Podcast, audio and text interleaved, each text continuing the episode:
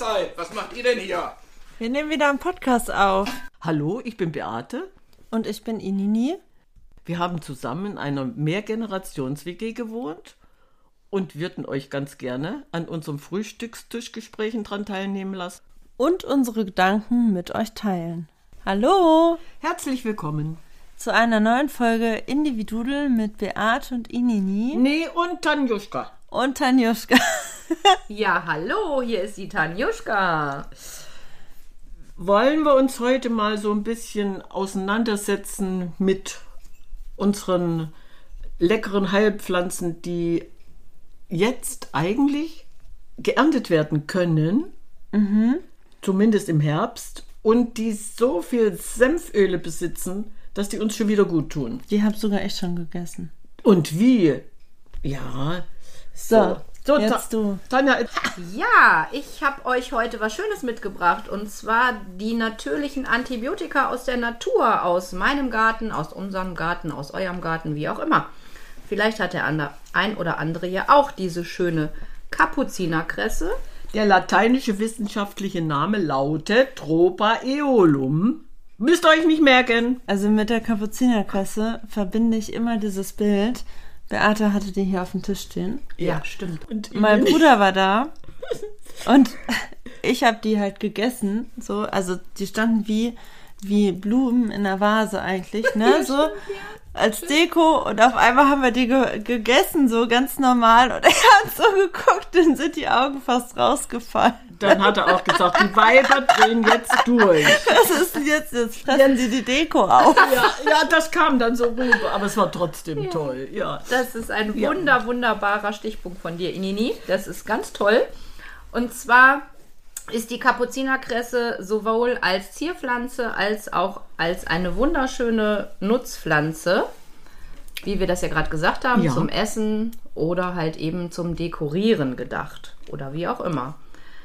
Und sie hat so wunderschöne, sie bildet so wunderschöne leuchtende Blüten. Meistens sind die gelb, von gelb bis orange bis rot.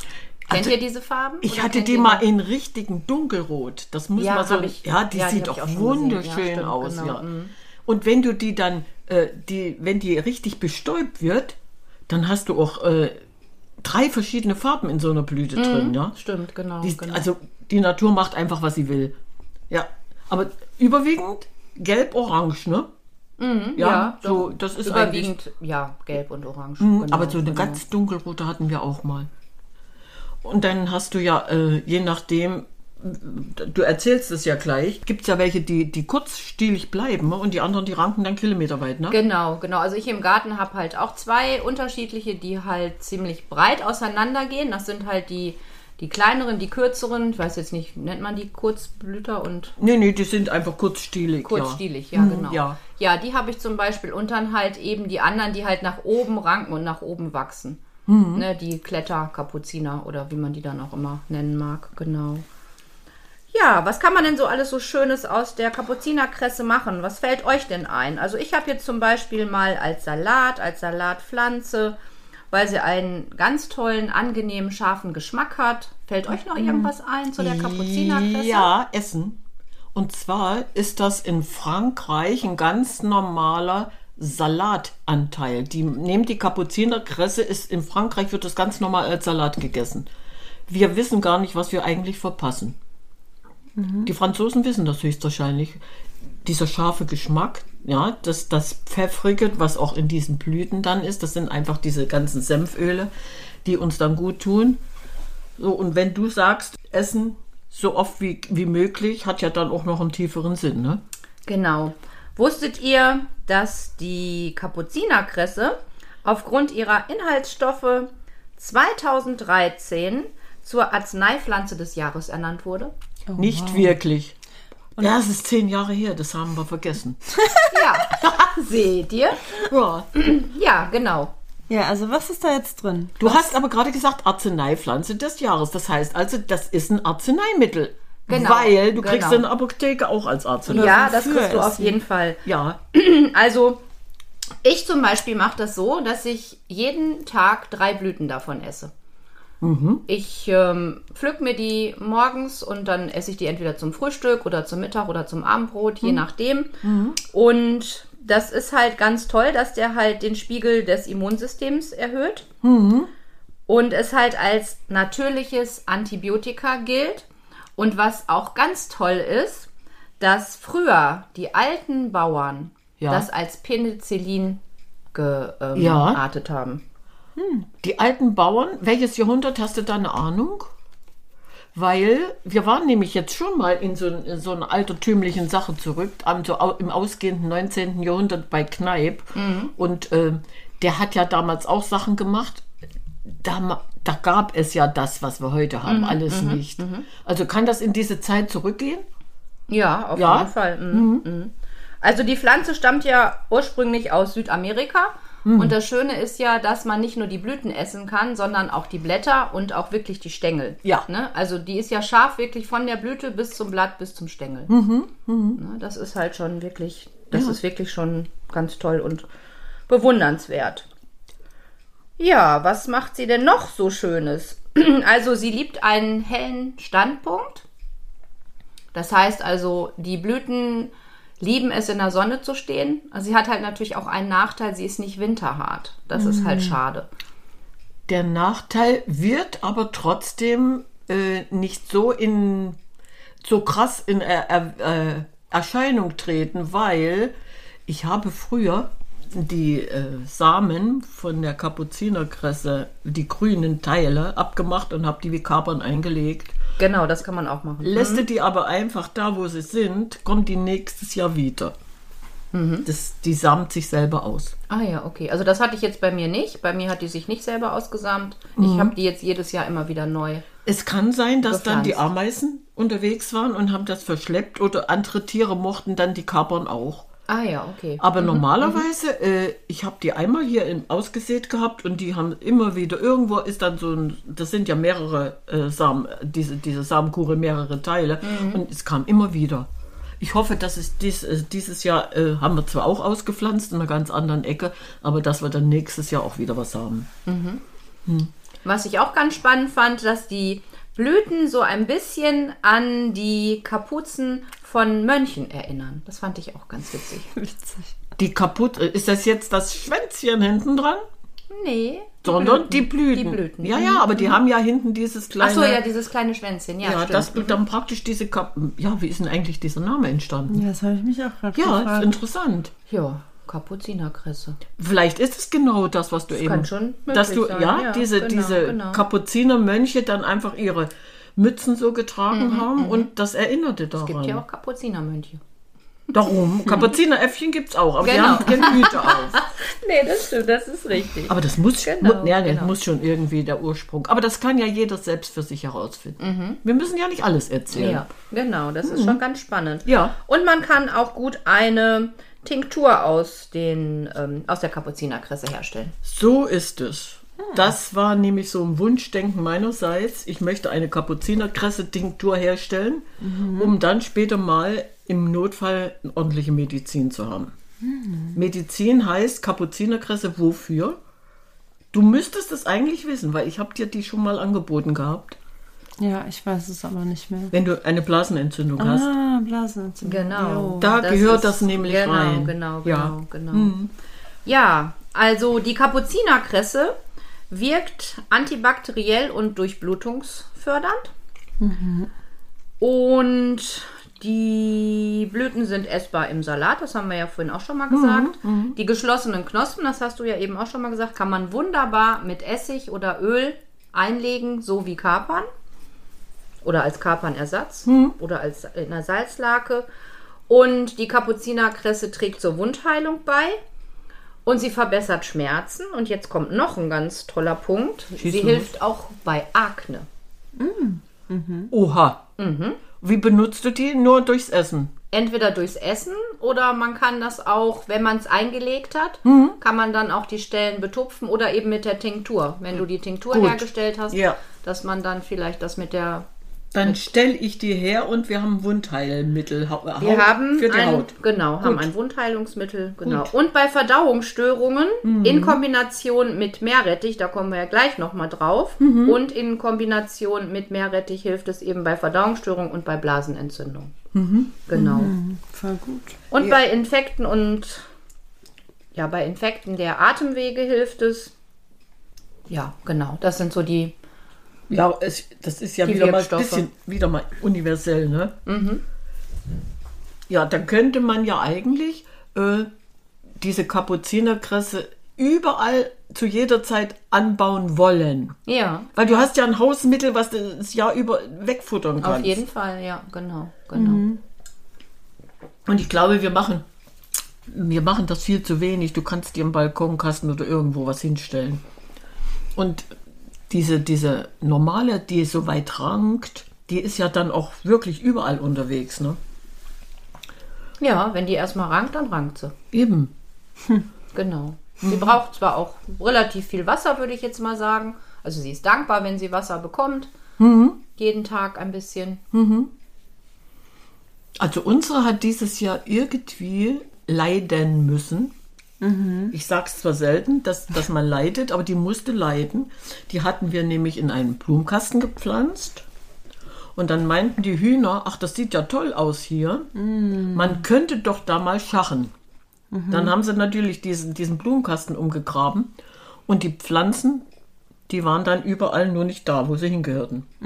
Und dann habe ich die wieder eingesammelt und wieder eingepflanzt. Und dann wuchs die auch.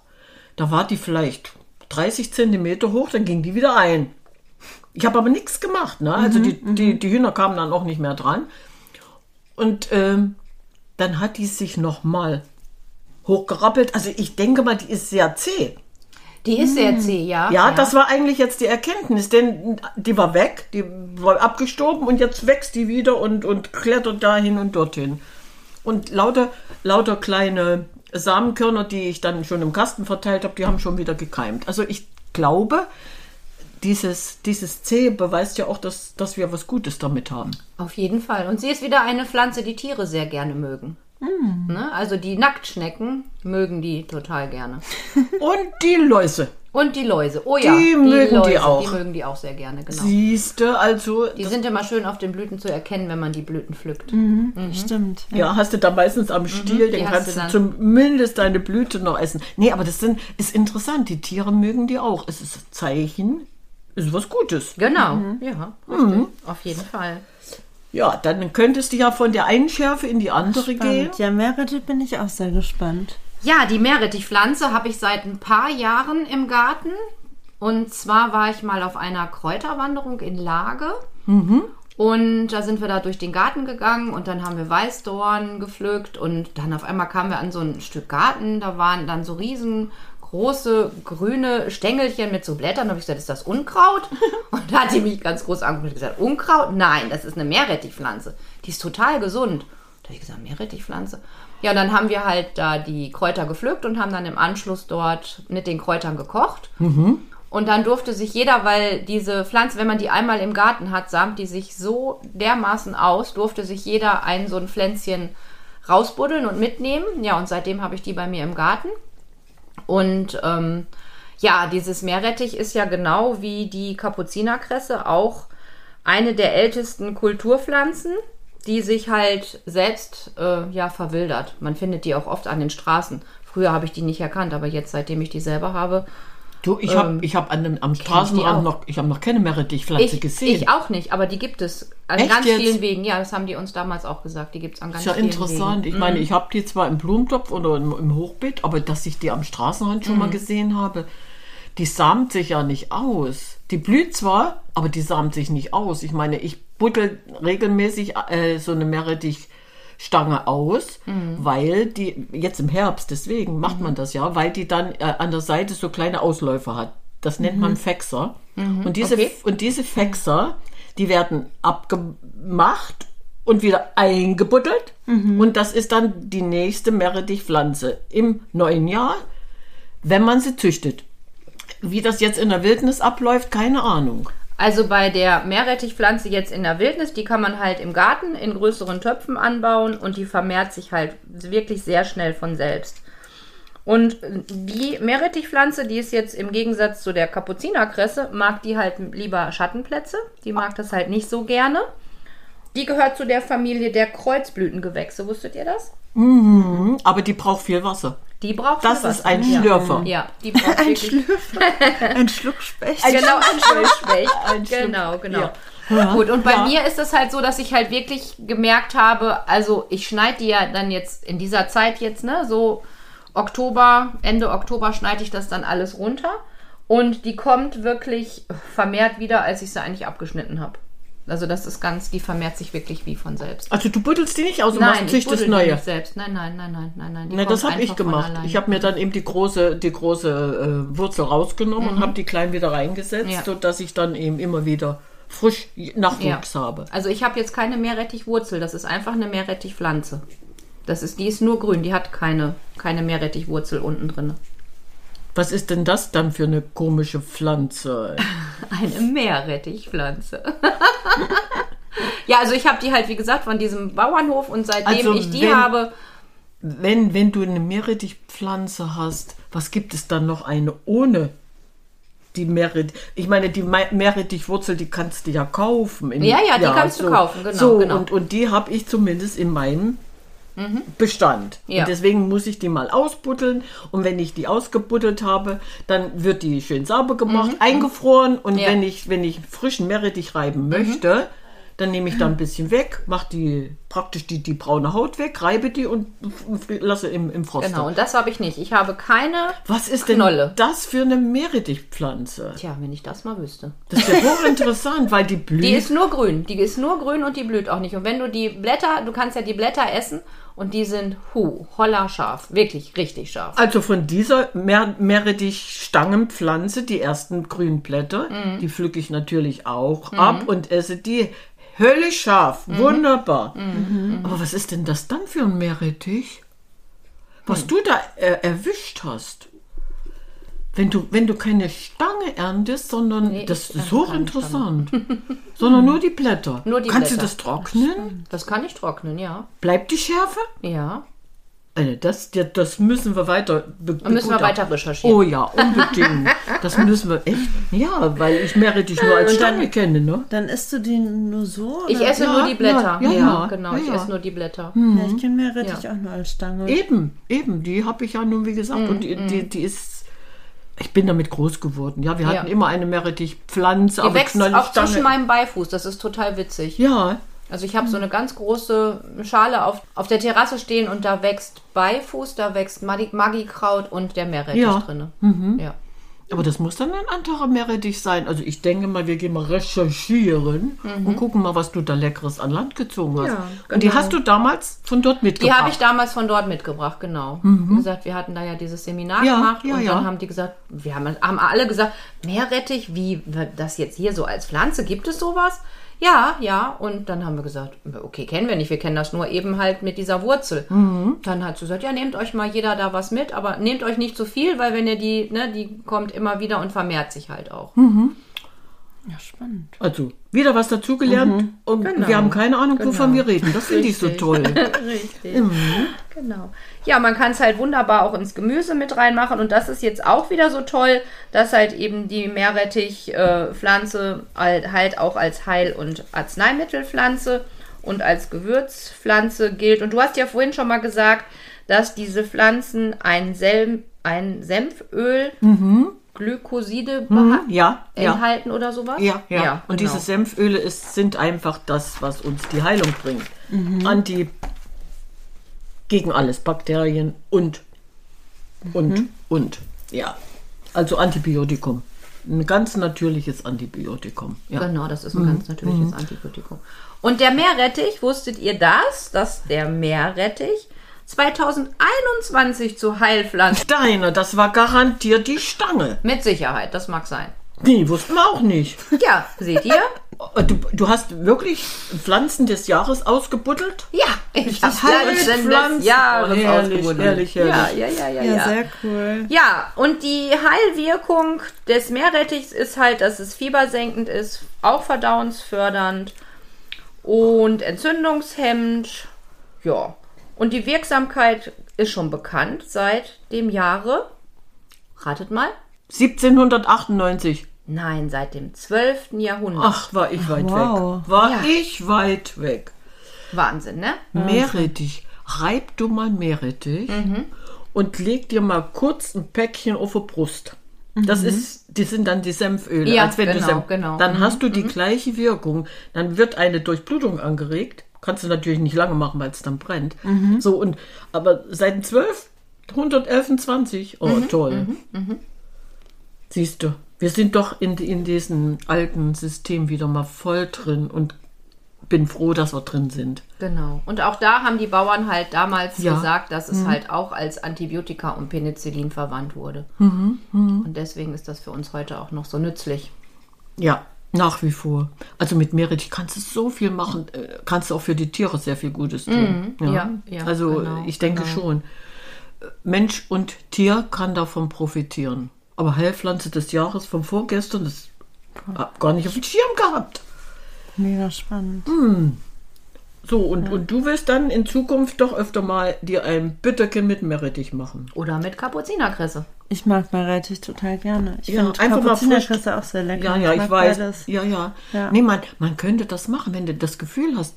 Eigentlich sind wir ja richtig im Thema. Mhm. Lass doch mal jetzt Hüstelchen kommen oder irgendwas. Ja. So, und du reibst dir ein bisschen frischen Meerrettich aufs Butterbrot. Mhm, ich kann genau. mir vorstellen, dass du sehr viel Gutes damit erreichst. Die Senföle sorgen ja dafür, dass die die Bronchien weiten, dass die Durchblutung losgeht. Tötet unter dem unter anderem noch was ab, was da nicht reingehört. Genau. Ja. Also helfen uns mit einfachen, sinnvollen Haus- und Heilmitteln. Hm. Also der Winter kann kommen. Wir sind gerüstet. Genau, der Winter kann kommen. Hm. Hast du noch mehr so eine le leckeren Sachen? Nee, Bist du durch? ich bin jetzt durch. Also ich habe jetzt vielleicht noch so ein paar Ideen im Kopf, was du mit Meerrettich machen kannst zum Essen. Los, Ja, äh, raus damit. raus Du kannst es in Quark reinmachen. Ähm, Ja. Ich mag das zum Beispiel gerne mit Lachs. Oh ja, Lachs ja. Auf dem Brötchen. Meerrettich, Schönes Quark, frisches Lachs. Brötchen Ja. mit Lachs und Meerrettich. Ja, Als Salat oder in Frischkäse oder in Sahne. Ja. Kann auch machen. ja. Ja, weil es halt lecker schmeckt und schön scharf ist und es den Speisen einen wunderbaren, würzigen Geschmack. Nicht nur das, wie gesagt, du, du regst ja dem Moment deine Verdauungs... Versauungs... Was? Sagst du versuchst alles deine Verdauungssäfte an. Das, siehst du, Saft wollte ich sagen. Genau, ja, ja, du regst die Verdauungssäfte an. Genau, Und genau. das ist schon mal ganz toll. Meerrettich verdaut einfach besser. Oh, herrlich. Auf jeden Fall. Also wir bleiben jetzt einfach. Wir gehen wieder zurück ins Mittelalter und gucken, was denen da gut ge- getan hat. Und tun uns was Gutes. Klingt Ganz sehr gut. genau. Und wenn wir uns was ganz Gutes tun wollen, dann machen wir äh, Meerrettich mit Sahne. Oder Sahne-Meerrettich. Oder Ach, du Pellkartoffeln mit, mit- Quark und, und Meerrettich. Meerrettich geht ja, auch. Und als Garnitur Blüten der Kapuzinerkresse. Perfekt. Ja und was kriegst du dann? Tanja muss Perfekte natürlich wieder einen. Kakao dazu haben, weißt Ja. du? Ja, ja. Okay. Mit Sahne aber. Ja, das Aber war doch bitte klar. mit Sahne. Ja, das war doch klar. Nee, aber Okay. schön, ne? Dann Ja, kriegt, sehr kriegt cool. Tanjuschka jetzt Kakao. Ja. Also, Okay. ihr Kakao Lieben, mit Sahne. Ja. Genau. Also, ihr Dann Lieben, sagen wir Ciao, Kakao.